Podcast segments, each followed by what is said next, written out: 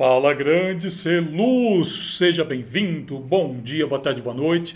Muito obrigado por você estar aqui. Você chegou bem no meio de uma série totalmente especial que é o Arsenal da Iluminação. Muito obrigado por estar aqui. Se você está chegando agora, sou o Alessandro Asos, profissional de iluminação há 22 anos e para mim é uma honra enorme estar passando toda essa informação para você. Como te disse, você chegou no meio né, de uma série que é Arsenal da Iluminação. São 16 episódios e são, na verdade, assim, que eu falo assim, são fragmentos é, de assuntos que eu abordo dentro do curso Iluminação Cênica Online. Essa série de 16 vídeos acho que está chegando aproximadamente 2 horas e meia, mas o curso completo ele tem 26 horas de curso. E o link dele está aqui embaixo para você conhecer a página oficial. É o maior curso de iluminação cênica online do Brasil, está fazendo um grande sucesso, está sendo referência para muitos outros profissionais, mas o, o, original você vai encontrar aqui mesmo. Então, o que você vai estar tá vendo hoje é apenas uma pequena parte de algumas coisas que eu estudo lá dentro do curso, dessas 26 horas. Além do que você tem área de membros, você já tem ela totalmente disponível para você assim que você adquirir o curso, além de todo o meu acompanhamento, tutoria e toda a minha assessoria dentro desse curso para você. Ó, combinado? Então dá uma olhadinha lá embaixo, você vai ver que tem o link ali, além do link dos outros vídeos também anteriores. Esse é o 13 terceiro vídeo da série e hoje eu vou estar trazendo aqui né? Então vou te convidar para a gente bora bora iluminar esse mundo aí, que hoje eu vou estar trazendo aqui um pouquinho a respeito do Tesla, né? O Tesla ele foi um profissional, ele foi na verdade um profissional, né? Um baita, um, uma baita figura dentro da, da, da, da eletricidade, da elétrica, né? Da eletrônica porque muita coisa do que ele fez hoje é usado dentro da eletrônica, dentro da eletricidade, enfim, ele foi um gênio, acho que para mim foi um dos grandes gênios, né? E teve junto aí de muitos grandes inventores, né, do final do século XIX, início do século XX, e ele foi um grande, ele deixou uma contribuição totalmente grande assim para a gente. Então o que eu quero estar discutindo hoje dessa pequena parte aqui que eu coloquei no arsenal da iluminação está é, tá falando um pouquinho sobre qual é a contribuição que ele deixou para nós, o Tesla. E olha que teve contribuição. Então aqui eu falo um pouquinho a respeito dele. Beleza? Já aproveito para pedir o seu like, para ter o seu feedback e se inscreve no canal para estar tá recebendo todas as a série, né? Toda a série aqui, o restante que falta também, e além de todo o material que eu coloco aqui. Combinado? Então, Celus, muito obrigado. Aperta a notificação agora enquanto eu estou falando com você, deixa seu joinha, deixa seu feedback também se você tiver qualquer dúvida, né? Aproveita e veja os links ali também. O que você tiver de dúvida, entre em contato comigo. Vai ser um prazer estar falando contigo, beleza? Então, bora, bora iluminar o mundo, bora! Lá, começando então a aula de hoje. Boa tarde, agora começando aqui oficialmente essa é segunda parte. Queria saber aí, depois só escrever aí, só deixa aí escrito se está recebendo bem a imagem, se está ok com o som. E a gente vai continuar agora aqui.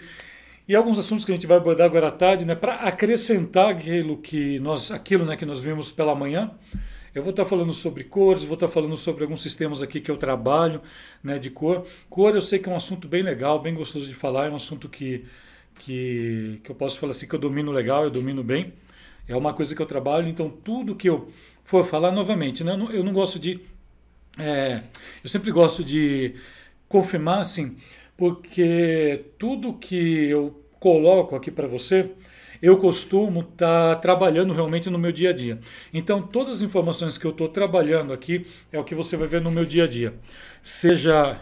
Só vim para aqui para cá, seja é, nos meus materiais online que você vê, seja nos meus projetos em iluminação, tanto, tanto ligados no entretenimento quanto na arquitetura construída. Né? Lembrando que a arquitetura é construída porque eu não construo arquitetura, mas sim participo de projetos quando me chamam para fazer parte deles, que para mim é uma honra muito grande.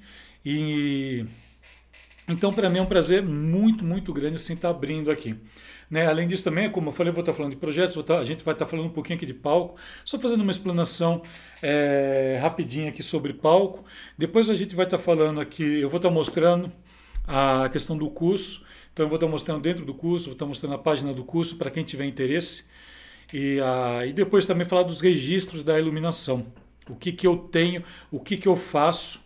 É, e, a, a, e o que, que eu faço com tudo isso e como isso para mim serve para as coisas, né? Porque é, muitas vezes eu vejo, né, eu recebo profissionais, eu digo isso por mim lá no meu trabalho, que muitas vezes eu recebo profissionais e eles falam assim, ah, mas não foi dado nenhum registro para mim, não foi dado nenhum, nenhum aporte assim do, sobre espetáculo. Então o operador cai e não sabe nem o que está acontecendo. E de repente ele vai, ele vai substituir. Então eu tenho o que eu chamo de registros da iluminação, que é toda uma documentação lumínica para principalmente voltada para espetáculos de teatro. Quer falar sobre mapas, sobre mapa de, de é, mapa 2D, é, mapa 3 Não, nesse daqui eu não tenho mapa 3D. Mapa 2D, mapa de afinação, roteiro, essas coisas, que são coisas assim interessantes. E eu faço de um modo diferente também, né? Conforme eu falei de manhã e vou retomar, retomar falar agora à tarde, eu não faço o, algo comum, eu faço coisas bem diferentes que as pessoas não estão acostumadas a ver. Né? Assim que é uma das minhas marcas né, que eu tenho e eu ensino isso também durante o curso. Né? Falei algumas coisas de manhã a respeito disso, quando a gente tratou do assunto sobre a questão da profissão. É, o meu é um dos pouquíssimos materiais que você vai encontrar que. Opa, né, que você vai. Deixa eu um pouquinho para aqui.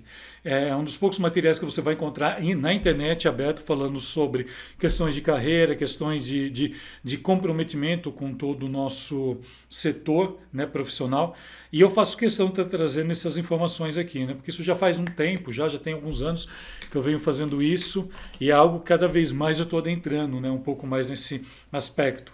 Porque a a grande maioria dos meus vídeos que você vê aqui são assuntos que estão totalmente ligados né, na, na iluminação, é, porém não fala somente da questão técnica, né, ele abrange outros setores, porque é aquilo que eu falei, né, a nossa, a nossa profissão é toda híbrida, né, ela tem diversos fragmentos e diversos setores e vem trabalhar para a gente. Isso, para mim, é o conceito que eu trabalho quanto à questão da iluminação cênica moderna a gente não pode mais pensar a luz como se pensava 15, 20 anos atrás, mas sim pensá-la, né? a gente pega toda essa base que nós já temos e transforma ela de uma maneira muito mais atualizada, né? juntando todos os trabalhos que a gente tem, juntando as funções que ainda faltam né?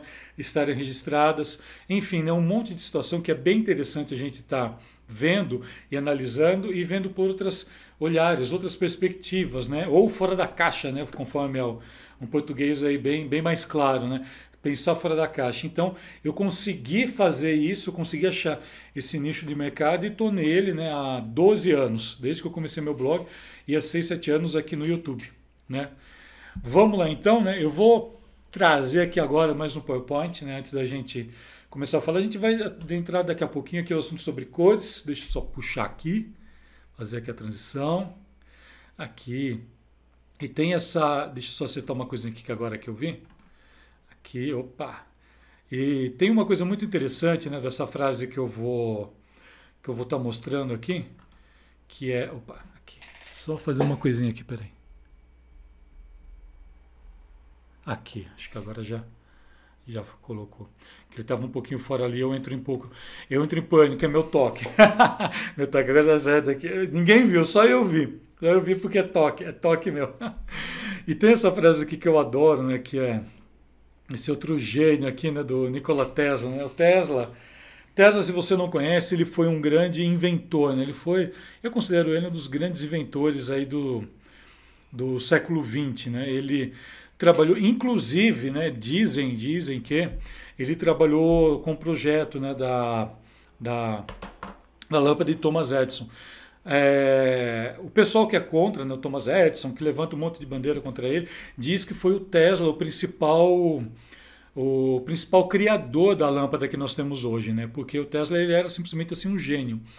E por incrível que pareça, né, conta né, a história dele, a bibliografia tem uma bibliografia dele bem interessante que é pela editora, editora da Física, se eu não estiver enganado, ou, ou da Universidade de São Carlos, editora da Universidade de São Carlos, não vou lembrar agora, mas enfim, se você colocar lá, você vai colocar, né? É uma biografia bem, bem interessante, né? Eu sou muito fã do, do, do Tesla e, e assim, você encontra muita informação sobre ele, bastante informação mesmo, né? inclusive a Guerra das Correntes, tudo.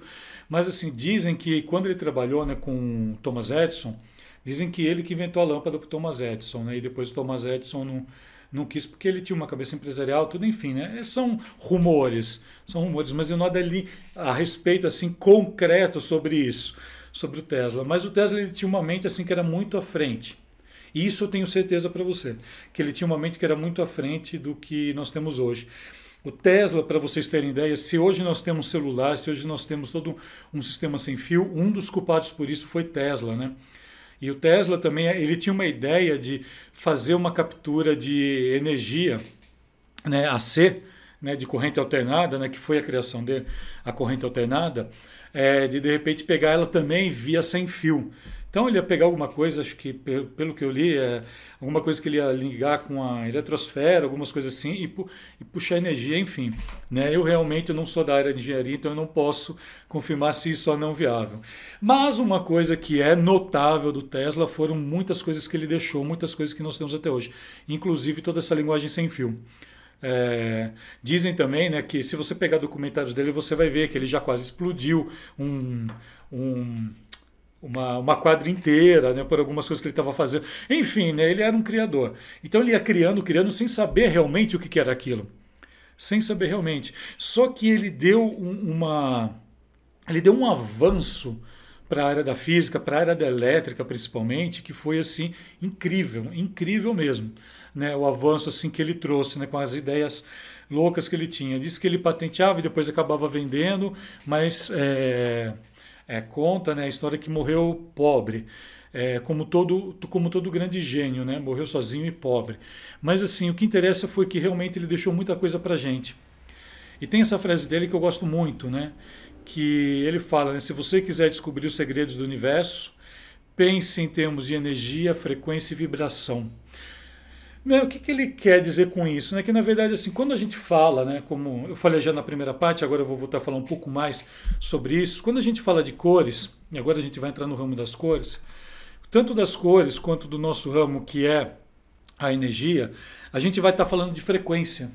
Né? O que, que é uma frequência? Né? A gente fala frequência de rádio, a gente fala, não tem a frequência de micro-ondas, é, tem o que mais? Frequência do, do como que chama? Daquelas máquinas né, que a gente vai, por exemplo, na, né, no, no né, nos consultórios lá para poder fazer, né, que elas vêm por dentro, tudo. Então, nada mais são que frequências. São frequências que são captadas, só que tem as frequências maiores, as frequências menores, né? E nesse meio canal, nesse meio nesse meio aqui do canal, nós temos uma parte dessa frequência que ela é visível ao olho humano. E essa parte dessa frequência nós vemos as cores. São, é, que na verdade, quando a gente vai estudar cores, a gente entende do seguinte, tá? A cor física é a soma de todas as cores. Quando nós falamos da cor física, do processo cor-luz. Depois eu vou estar mestrando melhor isso daqui. Então, a cor-luz para a gente, a gente sempre vai entendê-la como branca.